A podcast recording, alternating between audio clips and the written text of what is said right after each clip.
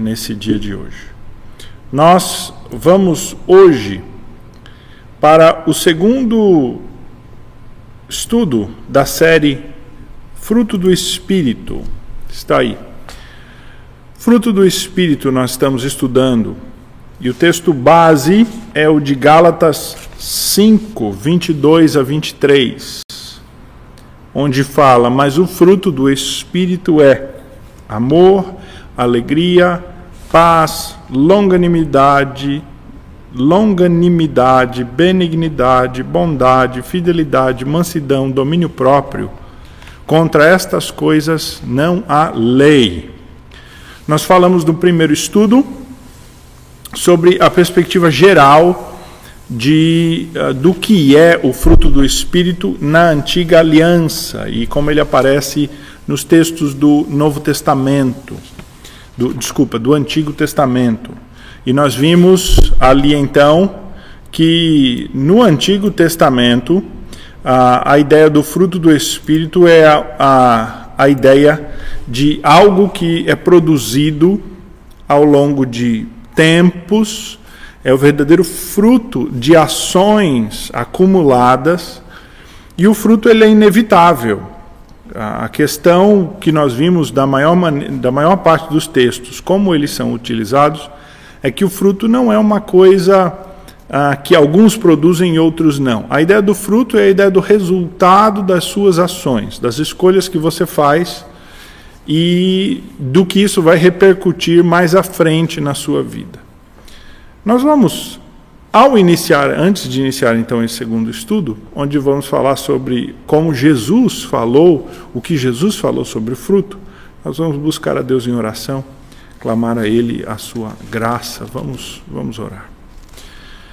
Pai, nós pedimos a tua graça sobre nós na noite de hoje, que o Senhor, ao nos levar a tua palavra, nos faça compreendê-la, ó Deus, nos instrua, nos edifique, assim que a tua palavra ela nos ensine e nos capacite a viver cada dia mais de um modo que te agrada.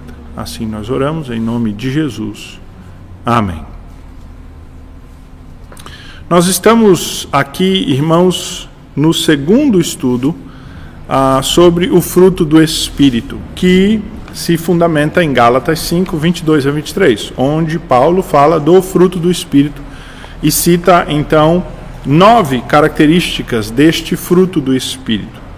Mas nós não vamos entrar diretamente nesse texto. Antes da gente entrar diretamente nesse texto e falar mais desse texto, dessas nove características, nós vamos falar um pouquinho de fruto na Bíblia em geral. No primeiro estudo, portanto, como estava falando agora há pouquinho, nós vimos que o fruto do Espírito, aliás, que o fruto, que a ideia de fruto, ela é utilizada no Antigo Testamento com a ideia de consequência da sua vida, né? Daquilo que você escolhe, ou de recompensa também para aqueles que tomam boas decisões. A ideia de fruto, nós já falamos aqui, é uma linguagem, é uma metáfora, é um recurso literário que é utilizado por vários autores na escritura e que é muito comum na escritura. E que agora, como nós veremos no, neste segundo estudo, foi bastante utilizada pelo Senhor Jesus. Jesus utilizou essa ideia de fruto e, em geral, o que nós vemos nos, nos evangelhos é que o Senhor Jesus utilizou como uma característica principal que eu quero acentuar ah, daqui a pouco, ao caminhar nos textos, nós, nós falaremos dela. Então, a ideia de produzir fruto é uma ideia muito comum na Escritura. E como nós já falamos aqui, produzir fruto não é só algo bom, produzir fruto pode ser algo ruim. Um fruto bom ah, flui de boas ações, um fruto ruim produz de más ações, más decisões, más escolhas sempre ao longo de, de, de prazo. De certo modo, o que a Escritura nos ensina é que não há vida sem fruto, não há vida, de certo modo, ah, que não vá produzir algum resultado. Mesmo aqueles que estão achando que sua vida não está indo para lugar nenhum, mesmo aqueles que estão achando que sua vida não está indo para frente nem para trás, está parada, eles estão produzindo algum fruto. Aquele momento da sua vida reflete um pouco do seu passado e certamente vai refletir nos resultados que terão ali para frente. Então, esta é a ideia da Escritura e a ideia de viver né, na dependência de Deus e pela fé é, traz sempre assim a consequência, então, na Escritura, de bons frutos. O Senhor Jesus utilizou, então, portanto, desta figura, desta imagem, e ele nos ensina e, e utilizou essa ideia do fruto para trazer vários ensinos ah, muito bons, muito apropriados, né? E muito práticos para os seus discípulos. Lá em Mateus 3,10, ele diz assim: ah, Já está posto o machado à raiz das árvores. Toda árvore que não produz bom fruto é cortada e lançada no fogo. Então, repito, Mateus 3,10. Já está posto o machado à raiz das árvores. Toda árvore que não produz bom fruto é cortada e lançada ao fogo. Esta ideia que está aqui nesse texto é a ideia que vai permear praticamente ah, o conceito de fruto quando o Senhor Jesus utiliza essa metáfora, é isso que nós vemos.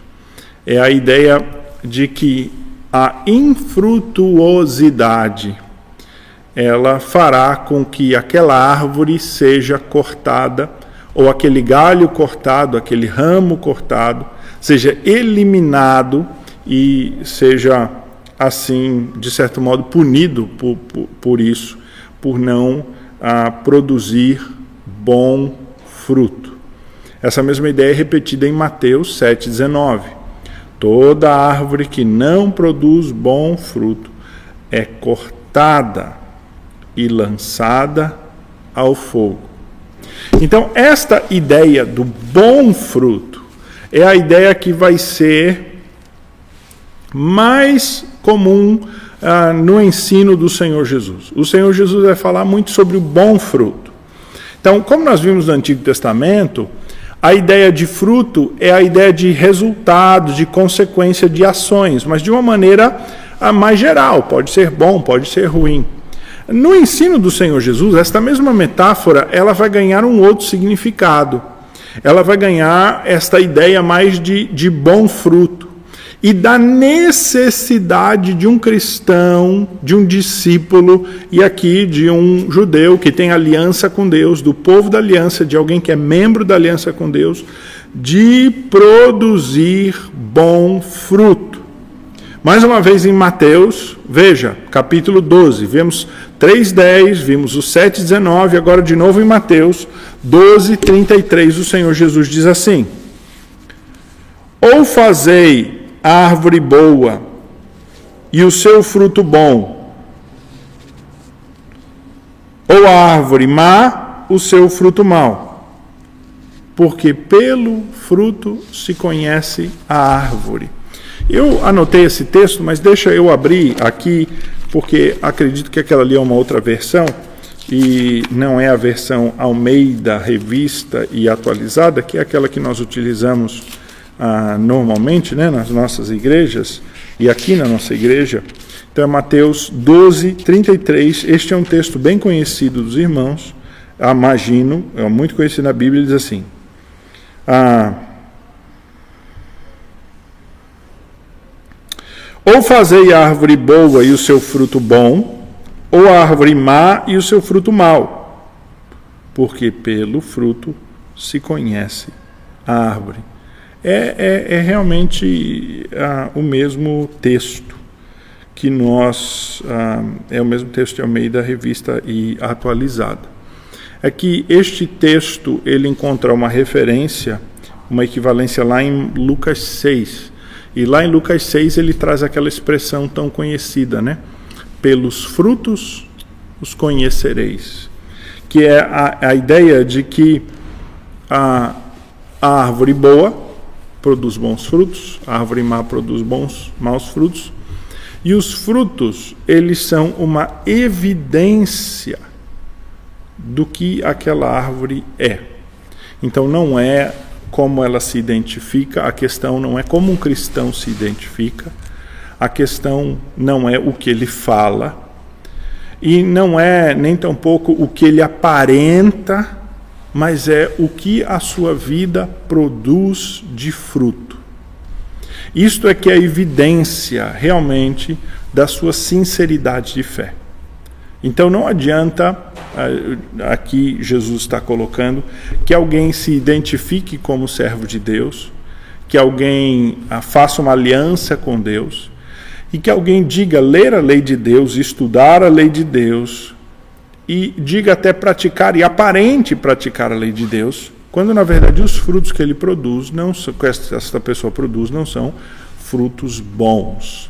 Aqui, evidentemente, o Senhor Jesus está confrontando mais uma vez os mestres, escribas, os fariseus, os líderes religiosos da sua, da sua época, que eram extremamente gelosos do texto da lei e mostravam um certo rigor no cumprimento de algumas ordenanças cerimoniais, mas no fundo, no fundo, eram hipócritas. E o Senhor Jesus censura muito essa hipocrisia em diversos textos, mostrando que o que eles faziam não o faziam com o seu coração, com o seu interior, só faziam da boca para fora. Jesus o chama de sepulcro, sepulcro caiados, né? é uma das, das afirmações que é uma das outras metáforas que ele usa para os fariseus. E aqui é a ideia de que você vê os frutos e pelos frutos você conhece uma árvore. Agora, nós temos que pensar aqui o que são frutos, né? O que que o Senhor Jesus está falando por frutos?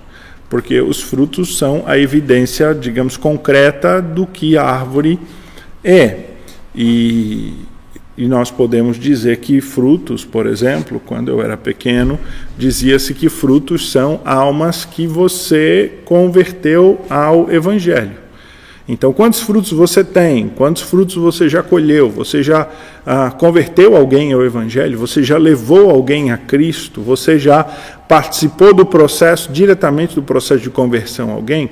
Este é o verdadeiro fruto. E eu, em alguns estudos, em outras ocasiões, já falei isso, que ah, eu tinha esse conflito muito grande de chegar a certa altura ali da minha adolescência e eu olhava e eu não tinha fruto, porque eu nunca tinha levado alguém diretamente a Cristo. Até falava de Cristo, testemunhava de Cristo na minha escola para colegas, mas ah, me identificava como um cristão.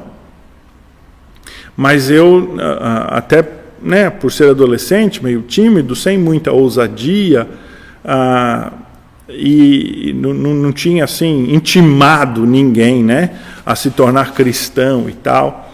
E, e, e aí eu ficava pensando que eu era um péssimo cristão, que não tinha fruto nenhum e, e me sentia muito mal e muito ruim, ah, porque essa ideia era uma ideia que, que tinha sido me ensinada, né, por algumas pessoas e propagada que fruto é, é são as pessoas que você converte. As, os frutos são é, frutos de conversão, são evangelismos que resultam é, efetivamente em alguém ser convertido.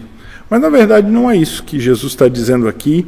Ele na verdade não explicita o que que são estes frutos propriamente, mas se nós olharmos o contexto em que Jesus está falando, lá de Mateus 3, lá de Mateus 7, e aqui o contexto imediato uh, de, de Mateus 12, que é a cura uh, de um homem, e, e que, que é a cura de um endemoniado, que faz com que alguns líderes religiosos digam: olha, Jesus ele, ele é o chefe dos demônios, ele está fazendo um teatrinho aqui, expulsando um demônio, mas ele é um, é um jogo de cena porque eles estão tudo no mesmo time.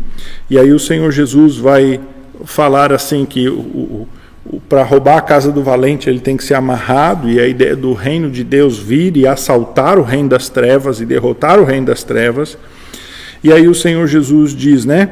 ah, que todo pecado será perdoado, mas o pecado da blasfêmia contra o Espírito Santo não será perdoada.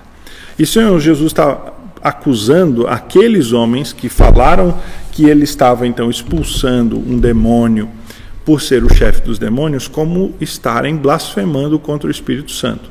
Então o Senhor Jesus está dizendo aqui que aqueles homens estavam cometendo um pecado que era imperdoável.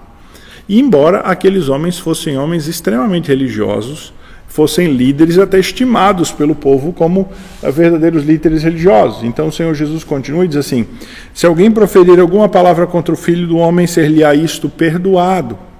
Mas se alguém falar contra o Espírito Santo, não lhe será perdoado, nem neste mundo, nem no porvir. E aí ele fala da árvore, porque ele está dizendo que esta blasfêmia contra o Espírito Santo é um fruto maligno que mostra esta árvore ah, maldita.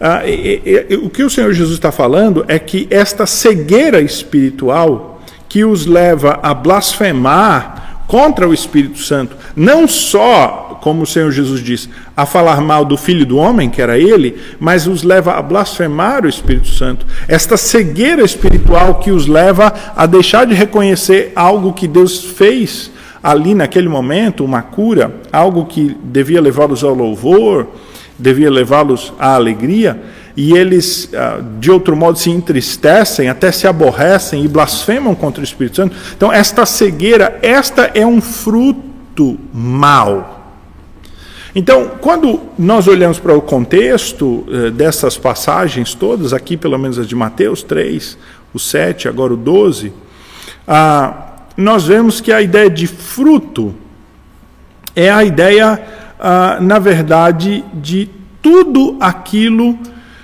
que é produzido de fato ah, no sentido ah, de, de louvor ah, a Deus e cuidado para com o meu irmão. É, é, é, é, o conjunto da obra, como nós falamos no popular, né? Então o fruto ele não é só algo específico. O fruto, no sentido que Jesus está falando aqui, não é só se alguém é religioso e segue as normas, segue a lei. o fruto é, tudo que é produzido por uma vida ah, daquele que serve, pela vida daquele que serve a Deus. E é muito interessante porque ah, é o fruto ah, que distingue verdadeiramente o discípulo do Senhor Jesus. E há duas parábolas que são muito ah, curiosas, muito boas para nós olharmos e percebermos a, a, a questão da importância do fruto como o Senhor Jesus ensina que o fruto é tão importante. A primeira está aí em Mateus, capítulo de número ah, 13, ah, versículo. Ah, as duas estão, na verdade, no capítulo de número 13 de Mateus. E também em Marcos 4 e em, também em Lucas 8. São duas parábolas que aparecem ah, bem juntas aí. Ah, Veja que o Senhor Jesus ah, fala, primeiramente, ah, no início desse capítulo 13, está a parábola do semeador, bastante conhecida. E, e, o Senhor está usando, o Senhor Jesus está usando uma, uma linguagem, um linguajar comum da época, que é, a, que é a ideia da semeadura de um campo, né, da semente e tal, da vida agrária. E ele diz que um semeador saiu a semear e parte da semente caiu ao caminho, a outra parte caiu em solo rochoso, então tinha pouca terra, a raiz não aprofundou, veio o sol, secou, a raiz não teve a condição desta planta continuar, né? secou-se a planta. A terceira queimou a planta, né? diz aqui, a raiz secou-se. A, outra caiu entre espinhos e ela até brotou, começou a crescer, mas ela foi sufocada ah, pelos espinhos. E a terceira, então, esta foi aquela que geminou e a planta cresceu. E aí o Senhor Jesus diz assim: ah, e deu fruto. E deu fruto. Então, quando o Senhor Jesus conta esta parábola do, do semeador aqui, veja que o elemento mais importante é o fruto que a planta produz e não necessariamente o fato dela ter brotado. não é necessariamente o fato de que ah, a semente ela germinou, ela gerou uma planta. Ah, mas essa planta é infrutífera. Então ela não tem valor para espiritual nenhum. Ela não está, ela, é, é, ela não produz nada. O que faz com que a, a, esta última semente, né, ela seja aquela que é agradável a Deus, que cumpriu o seu processo, é que ela foi geminada, ela brotou, cresceu e ela produziu frutos. E se nós utilizarmos isso como uma analogia para a vida de um cristão, o Senhor Jesus está dizendo, portanto, que todo discípulo seu, né, todo cristão, ele passa por um processo natural de nascimento, de crescimento, fortalecimento, e ele chega a uma certa idade para produzir frutos. E são os frutos que são evidência da verdadeira ah, boa semente que caiu em boa terra. Não é a planta, é o fruto. Não importa o quão bonita esteja a planta, não importa o quão bonita esteja a árvore, não importa o quão frondosa, o quão verde estejam as suas folhas, não importa a sua aparência, importa o fruto que ela produz. Isto aparece também numa segunda parábola, também aí ah, neste ah, utilizada neste mesmo capítulo 13 de Mateus e também Marcos 4. Eu tenho aqui Marcos 4 na minha Bíblia, mas para facilitar, vamos ficar aqui em Mateus 13, que já está aberto que é a parábola do joio e do trigo. Então dê uma olhada. A partir do versículo 24, o Senhor Jesus assim: Outra parábola ele propôs, dizendo: O reino dos céus é semelhante a um homem que semeou boa parte no seu campo, mas enquanto os homens dormiam, veio o inimigo dele, semeou o joio no meio do trigo e retirou-se. E quando a erva cresceu e produziu fruto, apareceu também o joio então, vindo os servos do dono da casa, lhe disseram: Senhor, não semeaste a boa semente no teu campo? De onde vem, pois, o joio? Ele, porém, lhes respondeu: Um inimigo fez isso. Mas os servos lhe perguntaram: Queres, que vamos e arranquemos o joio? Não, replicou ele. Ao que, ao separar o joio, para que aos. Desculpem, versículo 29. Não, replicou ele, para que, ao separar o joio, não arranqueis também com ele o trigo. Deixai crescer juntos até a colheita, e no tempo da colheita direi aos ceifeiros: Ajuntai primeiro o joio, atai os feixes para ser queimado, mas o trigo recolhei-o no meu celeiro. Veja que ah, esta, esta ah, parábola muito interessante, ela fala que ah, no campo do Senhor, entre aqueles que são do verdadeiramente do Senhor, o inimigo semeou algumas sementinhas de uma outra planta, que é o joio. E este joio, ele ah, produziu e produziu. Ah, desculpa. O joio cresceu com o trigo e, e, e, o joio ele parece igual ao trigo, ele cresce igual ao trigo, a certa altura do, do processo de cultivo não dá para distinguir nem joio nem trigo, mas é na parte final, quando o trigo ele ganha uma coloração diferente, ele produz o grão que o joio não produz. Então o joio ele cresce com o trigo, ele parece igual ao trigo, mas ele não produz fruto. É, é, é, no final, é na parte final, no, no amadurecimento final da planta para a produção do grão, que vai gerar a farinha de trigo, que o joio, então, é infrutífero. O joio é uma planta inútil, ela parece igual ao trigo, ela cresce ao lado do trigo, ela engana quem não tem o olho treinado ou não sabe a distinguir uma coisa da outra mas o joio não produz o fruto. Ele não produz o produto bom. Ele é infrutífero. Ele é infrutífero.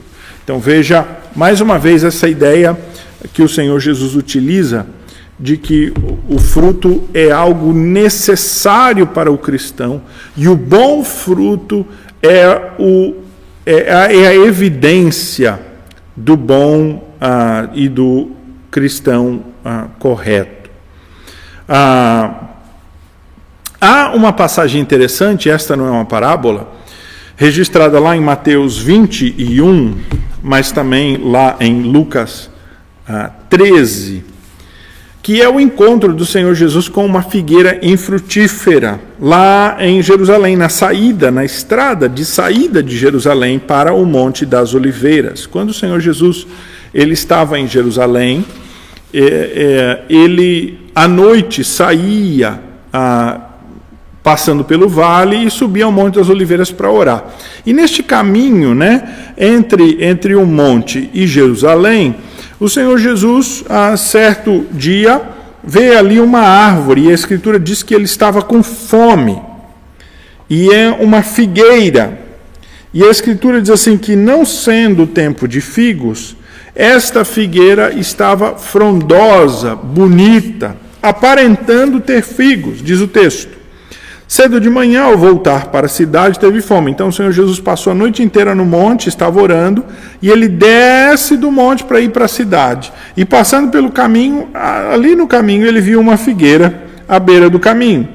Aproximando-se nela e não tendo achado senão folhas, disse: Nunca mais nasça o fruto de ti.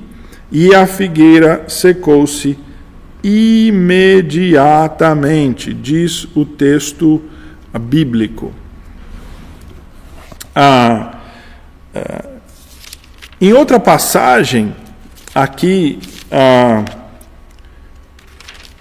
Marcos 11 e Lucas 13, vamos dar uma olhadinha.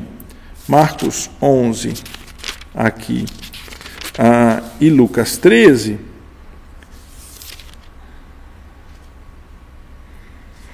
Diz assim: Lucas 11, 13. Ah, desculpa, Marcos 11, 13. E vendo de longe uma figueira com folhas, foi ver. E vendo de longe uma figueira com folhas, foi ver se nela porventura achava alguma coisa. E aproximando-se dela, nada achou senão folhas, porque não era tempo de figos. Não era tempo de figos. E a Lucas 13, que, se eu não me engano, é o texto mais específico a esse respeito ah, ah, desculpa, interessante. Lucas 13 é uma parábola. Desculpa, está aqui na minha anotação e eu estou olhando errado. Ah, Lucas 13 é uma parábola que reconta exatamente ou uma história muito parecida com esse texto. Lá em Lucas 13 diz assim, a partir do versículo 6. Então Jesus proferiu a seguinte parábola: Certo homem tinha uma figueira plantada na sua vinha e, vindo procurar fruto nela, não achou. Pelo que disse ao viticultor: Há três anos venho procurar fruto nesta figueira e não acho. Podes cortá-la ah, para que está ela ainda ocupando inutilmente a terra? Ele, porém, respondeu: Senhor, deixa ainda mais esse ano, até que eu escave ao redor dela e lhe ponha estrume.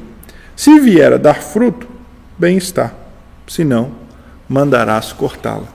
Então é engraçado é, é, esta parábola e esta mesma passagem, porque o Senhor Jesus conta a parábola de uma árvore que há num, numa fazenda, na, num, num sítio, e o proprietário, todo ano ele vai lá verificar, e há três anos se passaram e esta árvore não deu fruto.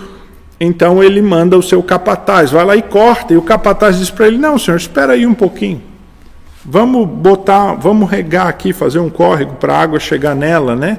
E vamos adubar aqui. Quem sabe ela produz no próximo ano. Então esta árvore ela ganha uma chance, por assim dizer, uh, e ela é, é injetada uma, uma força ali, né? Uma energia, né? Água e adubo. E se ela não produzir, então diz o capataz, aí a gente corta.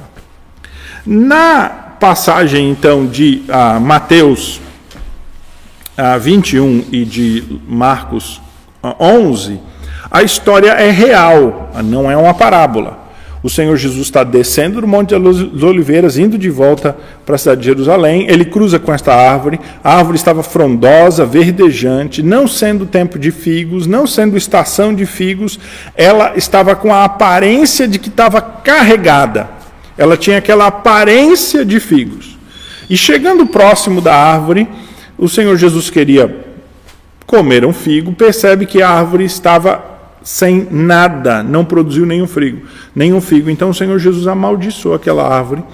E o dia se passa, eles vão para Jerusalém, à noite saem de Jerusalém, sobem ao monte. Quando eles descem do monte no outro dia, eles passam pela árvore, a árvore está murcha, está seca. E aí eles dizem: Nossa, que, que poder é este, né? E é onde Jesus diz que se você tiver fé e tal, ah, poderão fazer muitas coisas. Mas o, o, ponto principal, né? Por que, que Jesus amaldiçoou a figueira, né? Ah, certamente não é ah, que Jesus estava com muita fome e ficou com raiva. Certamente não é por causa da indignação. Mas o Senhor, o, o Senhor Jesus utiliza aquela ocasião como uma metáfora exatamente de Israel. No Antigo Testamento, Israel era comparado a uma figueira. Né? Tem duas árvores ah, que Israel é comparada na, na, antiga aliança com mais frequência, que é a, a videira, né? A, a, árvore que produz uvas, e a figueira, a árvore que produz figos. Também a oliveira, as, a, a, referência ao carvalho também, mas, mas essas duas, a figueira e a videira, são mais comuns ah, para comparação para os servos de Deus, para Israel. E aqui Israel é, representa esta figueira, que tem toda uma aparência de vigor espiritual, de beleza espiritual, mas que é destituída de frutos. Até quando não é estação de frutos, essa árvore está lá, ah, com, por assim dizer, a sua hipocrisia e folhas verdejantes lá, ah, mas não é o tempo de frutos, ah, e ela realmente não tem frutos e ela está ah, aí enganando ah, os, os, passantes por ali, aqueles que vão buscar nela fruto, ela não tem. Assim é Israel. E assim é aquele servo de Deus que não tem fruto. Ele até parece, ele pode ter uma aparência de ter uma vida realmente religiosa exemplar, as pessoas podem até dizer: Poxa, você é religioso mesmo, olha, vejo ah, que você é impressionante. Tal. Podem, podem até elogiá-lo, podem até ver ah, eh, nele aquela aparência de que tem algo a oferecer, mas verdadeiramente ele é apenas uma árvore frondosa e infrutífera. Aqui, mais uma vez, esta ideia de que se não produzir bom fruto, de nada adianta. Não adianta ser uma árvore boa, não adianta você ter aparência, ah, né, ter um, um, um tronco firme, raízes profundas, quando o fruto que se produz não é fruto bom. Porque a árvore má produz fruto mau, é o que o Senhor Jesus diz, ela também produz fruto mau. No Evangelho de João, lá no capítulo uh, 4, uh, o Senhor Jesus vai usar uh, mais uma vez essa ideia de fruto, uh, mas aqui com uma, uma diferença um pouquinho maior. Lá em João 4, a partir do versículo 38, o Senhor Jesus ele diz assim: ah, desculpa, João 4, a partir do 35 ao 38. Não dizeis vós que ainda há quatro meses até a ceifa? Eu, porém, vos digo Erguei os olhos e vede os campos, pois já branquejam para a ceifa.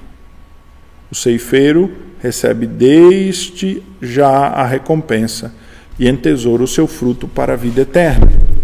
E de Sarte se alegram tanto o semeador como o ceifeiro. Pois no caso é verdadeiro ditado: um é o semeador e outro o ceifeiro. Eu vos enviei para ceifar o que não semeastes. Outros trabalharam, e vós entrastes no seu trabalho. Então, aqui neste, uh, nesta passagem, o Senhor Jesus assim: o ceifeiro recebe desde já a recompensa e entesoura o seu fruto para a vida eterna. Este é um outro conceito que o Senhor Jesus vai utilizar associado ao fruto. Aqui, quando o fruto ele é visto como o sentido de recompensa. Uh, lembra que nós falamos no estudo anterior que há textos em que a palavra fruto ela tem a ideia de consequência natural, seja boa ou ruim, e há alguns textos menos esta ideia aparece, mas aparece também do fruto como uma recompensa. E aqui o Senhor Jesus está usando essa ideia de, de fruto como o fruto eh, espiritual daquilo que é plantado aqui na terra será colhido nos céus, né? na vida eterna. É a ideia de que o, o bom fruto daquilo que você faz não desfrutará daqui. Todo o seu esforço né, de preparar a terra, do plantar, do cultivar, ah, não será desfrutado aqui nesta terra, mas ah, no porvir. E, é, e ainda em João também, o Senhor Jesus vai utilizar mais uma vez a ideia do fruto ah, com um, uma outra ideia. Aqui também a ideia do fruto é a ideia que importa, mas a ênfase não está tanto aqui no fruto. Em João 12, 24, Jesus diz assim: Em verdade, em verdade vos digo que se o grão de trigo caindo em terra não morrer, fica ele só mas se morrer, produz muito fruto. Então, Jesus, eh, eh, teoricamente, está dando aqui a dica do produzir fruto, né? Ah, o produzir fruto é ele ele é fruto o, o, vamos pensar aqui agora espiritualmente né? Na aplicação da metáfora. A ideia de que a, a, você produz fruto espiritual quando você se nega o fruto espiritual ele é produzido mais por uma ação de negação do que por uma ação de muita atividade, muita coisa, muito envolvimento, muito, uh, muita, uh, digamos assim, proatividade no sentido de, de tentar, uh, na marra, produzir algum fruto. O, o Senhor Jesus está dizendo que a primeira grande ação que nos leva a um verdadeiro fruto espiritual é a negação de nós mesmos. Então, é essa ideia de que o grão, quando cai na terra, para abrir, né? A, a, aquela, aquela capa protetora da semente, né? aquilo que, que aguarda. Normalmente a semente é algo duro, né? ela é algo ah, ah, bastante compacto, porque lá dentro é que está aquilo que tem valor e há uma, uma, uma capa que a cobre. Então, quando ela cai na terra, aquela capa apodrece e o que está dentro sai e gera então a planta que é geminada e que produz, depois de madura, o bom fruto. Então, esta é a ideia que o Senhor Jesus traz, de que o fruto ele só é produzido quando há negação. Se você negar a si mesmo, você produzirá o bom fruto. E esta ideia aparece também lá em João 15, naquela ideia, ah, naquela, ah, ah, naquela ideia, aquela parábola, por assim dizer, da videira verdadeira, quando o Senhor Jesus fala que ele é a, a, a videira verdadeira ah, lá em João 15, a partir do versículo de número 1. João 15, a partir do versículo 1, o Senhor Jesus diz assim: Eu sou a videira verdadeira, meu pai é o agricultor. Todo ramo que estando em mim não der fruto, ele o corta. E todo o que dá fruto limpa, para que produza mais fruto ainda. Então veja, eu sou a videira verdadeira e meu pai é o agricultor. Todo ramo que estando em mim não der fruto, ele, o pai, corta. E todo o que dá fruto, limpa, para que produza mais fruto ainda. Então veja que a evidência fundamental ah, do bom ramo não é aquele que aparenta estar bem, aquele que está com a coloração correta, aquele que aparenta ter vida, mas é aquele que produz realmente o fruto. Então Jesus está se comparando aqui à videira, à árvore de uvas, e ele diz que ele é a videira verdadeira e o pai é o agricultor. E aquele que está nele, ou diz estar nele, ou se identifica com Jesus, ou fez até uma aliança com o Senhor Jesus, se identificou como discípulo do Senhor Jesus, caminha como discípulo do Senhor Jesus, mas não produz os frutos que deve produzir, ele então é cortado. E o que é produz, o que produz fruto, ele é podado. A ideia de que ele o limpa não é a ideia só de dar uma limpeza no sentido de tirar qualquer folhinha ali mais seca ou, ou dar uma melhorada ali ah, nas imediações para que produza, é a ideia de podar mesmo, de cortar. Aquele ramo, ele é cortado para que na próxima estação frutífera ele venha ainda mais forte e ele produza mais. E aqui está aquela ideia exatamente de que o ramo ele é passivo, né? Ah, quem a força que dá o vigor, e essa é a ideia da videira, é o Senhor Jesus. Ele é que é a vida, ele é que faz produzir algo. Então, se você quer produzir frutos e bons frutos na sua vida, ah, o que, que eu tenho que fazer, pastor, né, para produzir bons frutos? Você tem que estar conectado verdadeiramente na videira. E você tem que ser podado. Né? Mais do que você fazer um esforço muito grande, né? Ah, mais do que você se envolver com muitas e mil e uma atividades, mais do que o ativismo, primeiramente você precisa ser podado, há coisas que precisam ser cortadas, eliminadas, né? É a ideia da semente anterior de apodrecer. É a ideia de que para produzir uma, uh, fruto, nós só temos que deixar com que Cristo ele viva através de nós, né? E que esta seiva da videira, que esta vida que vem da videira, ela nos dê vida para produzirmos frutos. Então, o fruto não é produzido pelo ramo, o ramo é apenas um instrumento. E é, e esta ideia aqui: Jesus é que tem toda a vida e que dá toda a vida. E se você quer produzir fruto, você vai produzir fruto. Então alguém diz assim: Mas, pastor, que fruto eu tenho que produzir? Meu irmão, você não tem que se preocupar com o fruto que você tem que produzir. Você tem que se preocupar em ter vida da videira e o fruto vai brotar de você. O fruto, ele é uma consequência natural de estar conectado na videira, dependente da videira, recebendo vida da videira. E de ser assim, então, devidamente podado, você vai produzir fruto. Aquele que quer produzir intencionalmente fruto, é isso que os fariseus da época de Jesus estavam fazendo, né? Eles queriam intencionalmente produzir frutos que eram só externos e não internos, não do coração, eles queriam só produzir frutos que ah, pareciam, né, ou que eles achavam que eram agradáveis a Deus. Entretanto, o Senhor Jesus disse, né, que a justiça deles era só para agradar os homens. Ou seja, que a religiosidade deles, que as boas ações deles só serviam para bonito, como nós falamos, né? No popular. É só para bonito, é só para exposição, é só para os homens. Eles não viviam verdadeiramente para o Senhor Deus porque eles não amavam a Deus e não amavam verdadeiramente as coisas de Deus, mas queriam forçar um fruto espiritual. Aqui o Senhor Jesus está dizendo que verdadeiramente aquele que é seu discípulo, ele tem que se preocupar em uma coisa fundamentalmente, que é depender desta vida que vem da videira.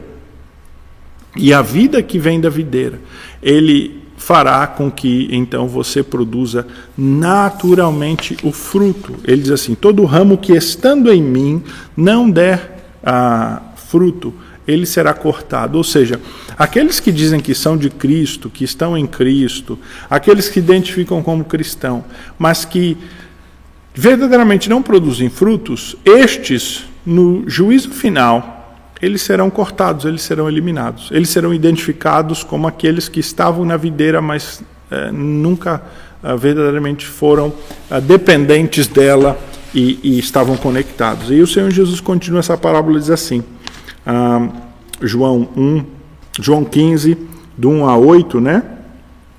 Agora lendo aqui a partir do versículo 3, ele diz assim: Vós já estáis limpos pela palavra que vos tenho falado. Permanecer em mim e eu permanecerei em vós. É, é, isso, é permanecer em Jesus, é estar no Senhor Jesus, é dependente do Senhor Jesus, é ver, é viver para a honra e glória do Senhor Jesus, é ter o foco aquilo que importa ao Senhor Jesus e não o que importa a mim, é, é, é viver de uma maneira que agrade ao Senhor Jesus e não que busque os meus interesses, é o negar a mim mesmo e o caminhar após Jesus. Permaneça em mim e eu permanecerei em vós e vocês produzirão frutos. Como não pode o ramo produzir fruto de si mesmo, se não permanecer na videira, assim nem vós podeis dar se não permanecerdes em mim. Veja, o Senhor Jesus está claro. Você não tem que produzir fruto forçado. Só permanece na videira e o Senhor Jesus vai fluir com a sua vida através de você para produzir frutos. Ah, é engraçado que as pessoas, né, eu já falei isso inúmeras vezes, elas põem condições para vir para a igreja, né? Porque elas pensam que são indignas ou elas sentem vergonha. Então elas dizem: Não, pastor, quando eu parar de fazer tal coisa, eu vou para a igreja. Né? Quando você convida alguém, ou está evangelizando e tal, e as pessoas: Não, é de fato a igreja é uma coisa boa, eu sei e tal, mas quando eu parar de fazer tal coisa, eu vou para a igreja. Não, isso, isso não é assim que funciona o processo. Você não tem força espiritual por si só para vencer isso. Você precisa desta energia da seiva da vida que vem do Senhor Jesus. Então conecte-se a, conecte videira e aí a videira vai começar a trazer vida para você como um ramo que daí então produzirá fruto. É natural. Ele diz: como é que o ramo pode produzir fruto de si só? Não pode. Se não permaneceres em mim, vocês não podem produzir frutos. Ele diz assim: quem permanece em mim e eu nele, esse dá muito fruto. Quem permanece em mim, eu nele, esse dá muito fruto. Porque sem mim nada podeis fazer. É dependência total do Senhor Jesus. É acordar de manhã cedo e, e, e pensar que você vai viver aquele dia para a honra e glória do Senhor Jesus, não vai viver mais para você. É negar o seu eu, as suas paixões, para seguir aquilo que o Senhor Jesus ensina na Escritura, no Evangelho. É abdicar, né? do nosso eu no centro da nossa vida e colocar o Senhor Jesus ali. É depender da cruz em todo o tempo e é viver o Evangelho na prática. Então você produzirá fruto. O Senhor Jesus diz: Se alguém não permanecer em mim, será lançado fora, a semelhança do ramo, e secará. E o apanham e lançam no fogo e o queimam. Aqui é a ideia do juízo final. Não adianta se alguém diz, ah, eu sou de Jesus, eu sou de Jesus, eu sou de Jesus, mas não produz fruto. No juízo final vai ser revelado. Quando forem abertos os livros e a vida das pessoas forem julgadas, então se verá o fruto e esta pessoa ela será condenada. Talvez muitos se enganarão no último dia, né? O próprio Senhor Jesus fala lá em Mateus 6 que no último dia alguns dirão: Senhor, Senhor, nós fizemos muita coisa em teu nome, nós expelimos demônios, nós fizemos milagres, nós fizemos ah, curas, coisas extraordinárias. E o Senhor Jesus vai dizer para ele: Nunca vos conheci. Apartai-vos de mim os que praticais iniquidade. Porque essas pessoas elas achavam que estavam conectadas à videira eh, e verdadeiramente faziam parte dela, mas elas nunca tiveram os frutos verdadeiros da videira e elas serão cortadas. E um dia isso ficará evidente. Se permaneceis em mim, as minhas palavras permanecerem em vós, pedireis o que quiseres e vos será feito. E nisto é glorificado meu Pai em que deis muito fruto. Veja esta frase, como nós estamos falando aqui. Nisto é glorificado meu Pai, em que deis muito fruto. Na parábola do semeador, né, quando ele sai a semear, diz que aquela última semente, ela produziu a 30, 60, a 100 por um, ou seja, uma semente produziu 100 frutos. Esta é a ideia de comparação. Uma única semente produz cem vezes mais. E essa é a ideia de todo aquele que produz. Ah, ele produz muito fruto, diz assim: é, é, é isso. Nisto é glorificado meu Pai, em que deis muito fruto, e assim se tornareis meus discípulos. Esta é primeira, aliás, João 15, de 1 a 8. Ah, então veja que esta ideia do fruto como ela é utilizada pelo Senhor Jesus, nós temos vindo até visto até aqui, é a ideia de que ah, é a ideia do fruto bom que é produzido pela árvore boa, que é produzido pelo ramo que está conectado na videira, que é o fruto natural de uma vida espiritual que agrada a Deus, que é um fruto natural de estar conectado ao Senhor Jesus. E é curioso, porque o profeta Ezequiel, utilizando uma, uma, esta mesma parábola, esta mesma metáfora, esta mesma figura de linguagem, falou de Israel como uma, vigueira, uma, fide, uma videira, desculpa, que seria arrancada fora. Lá em Ezequiel 19, no versículo 12 e versículo 14, ele diz assim: Mas foi arrancada com furor e lançada por terra. E o vento oriental secou-lhe os frutos, quebraram-se e secaram os seus fortes galhos, e o fogo os consumiu. Dos galhos dos seus ramos saiu fogo que os consumiu o seu fruto, de maneira que já não há nela galho forte que sirva de certo para dominar. Esta é uma lamentação, e ficará servindo de lamentação. Então veja que o profeta Ezequiel, utilizando desta analogia da, da videira, para falar de Israel como esta videira, vai dizer que ela é uma árvore seca, infrutífera, né?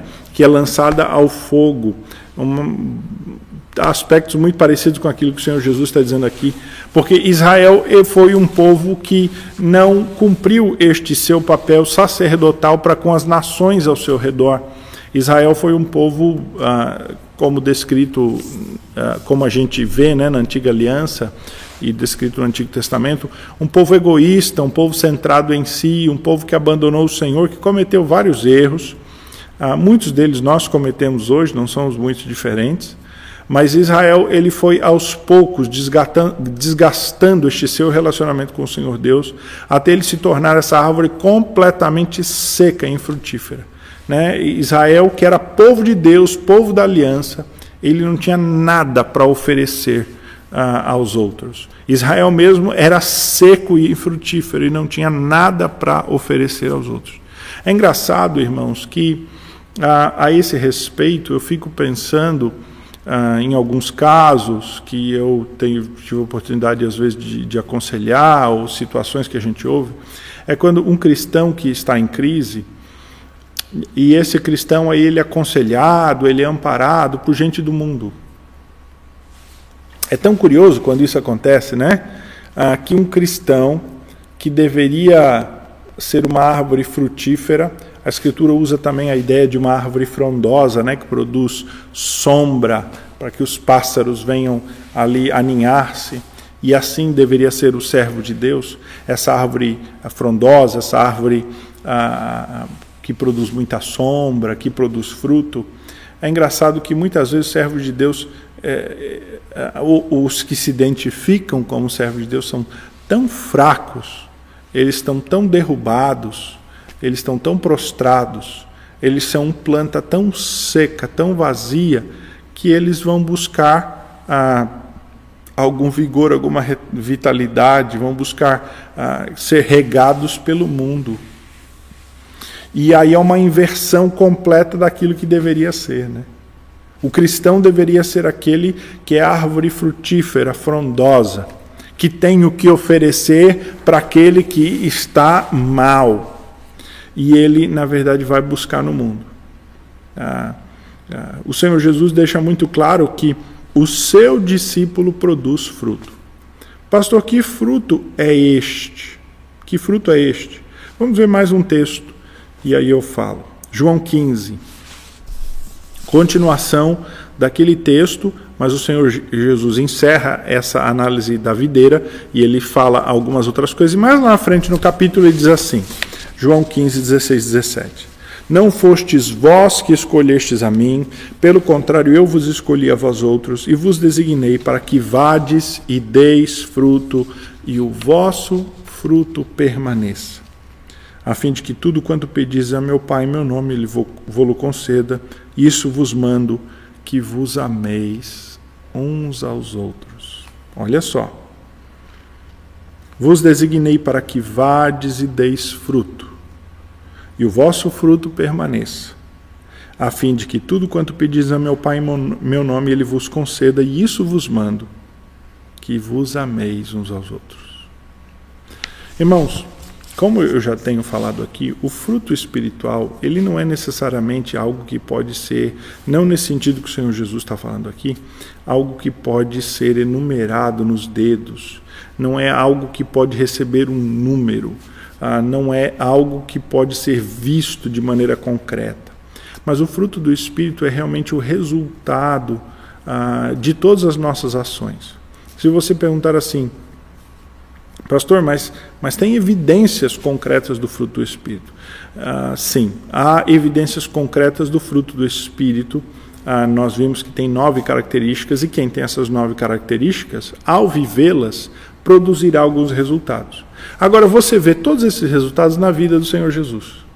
Você olha para a vida do Senhor Jesus, ele é referência para nós em tudo, e você vê que a sua vida foi uma vida vivida no Espírito, produzindo fruto, e ao olhar para o Senhor Jesus, você tem ali a evidência de que frutos são os frutos naturais de uma vida no Espírito, de uma vida de dependência espiritual do Pai, de uma vida de oração, de uma vida de obediência de uma vida de devoção, de compromisso, de verdade. Nós olhando para a vida do Senhor Jesus, nós temos então nele o exemplo daquele que produz verdadeiro fruto. Verdadeiro fruto. Então, o Senhor Jesus, ele é o exemplo para nós daquele que viveu uma vida frutífera.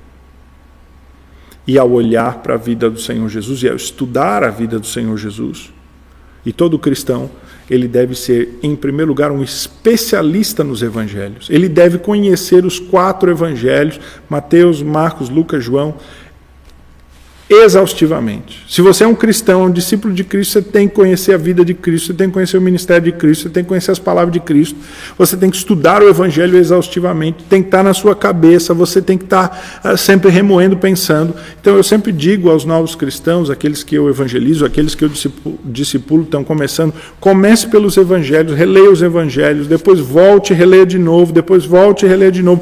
Quando você tiver com o Evangelho na sua cabeça, você estiver encharcado daquilo aquilo ali, a sua vida está começando a ser transformada por aquilo aí, você lê todo o antigo, o Novo Testamento. Aí você passa e segue, aí vai de Atos e aí segue em diante. Aí depois você começa lá em Gênesis. Aí depois você vai para Gênesis, pode ler a Escritura se quiser, nesse ritmo aí, ou utilizar um outro método. Mas primeiro você vai no Evangelho, que é o centro, que é o cerne, que é o miolo, que é o mais importante e você conhece do Senhor Jesus e você estuda a vida do Senhor Jesus. Se você não fez isso, meu irmão, quero aconselhá-lo a fazer, quero estimulá-lo a fazer. Domine os evangelhos em primeiro lugar. Gaste tempo lendo exaustivamente. Leia os evangelhos, decore os evangelhos, guarde no seu coração. Tenha a vida do Senhor Jesus, as suas palavras, o seu ministério na sua cabeça, no seu coração porque ao olhar para o Senhor Jesus, nós vemos ali então o exemplo do homem perfeito, do cidadão perfeito, da, do filho que agrada ao Pai perfeito. E o Senhor Jesus é exemplo para nós de correção em todos os sentidos, de justiça, de alguém que fala a verdade, de alguém que ama, que é o que ele está dizendo aqui neste capítulo de número 15, quando ele está implicando aqui que o amor é o verdadeiro fruto espiritual de uma vida. Que o amor é o grande auferidor do fruto. Todo fruto verdadeiro que é produzido ah, espiritualmente por meio do Senhor Jesus, da videira verdadeira, que vem do alto e que é dado pelo Espírito Santo, ele precisa ser fruto de amor, compatível com amor, que é feito em amor. E nós veremos isso quando lá na lista do fruto do Espírito, o primeiro que é listado é amor. Diz assim, mas o fruto do Espírito é amor. Aí vem o restante. Mas amor é fundamental, é o carro-chefe. Porque se não tiver amor, não adianta você ter a paciência. Tem que ter a paciência com o amor. Não adianta você ter a domínio próprio. Aí você vai ser só um epicureu, um estoico tem que ter domínio próprio com amor. O amor é realmente a maior evidência, é o resumo da lei de Deus, né? É o resumo uh, de tudo aquilo que Deus quer de nós, né? Amar a Deus sobre todas as coisas e o próximo como a mim mesmo. O amor é o, é o dom uh, mais elevado, como diz o apóstolo Paulo, né? É o dom de excelência.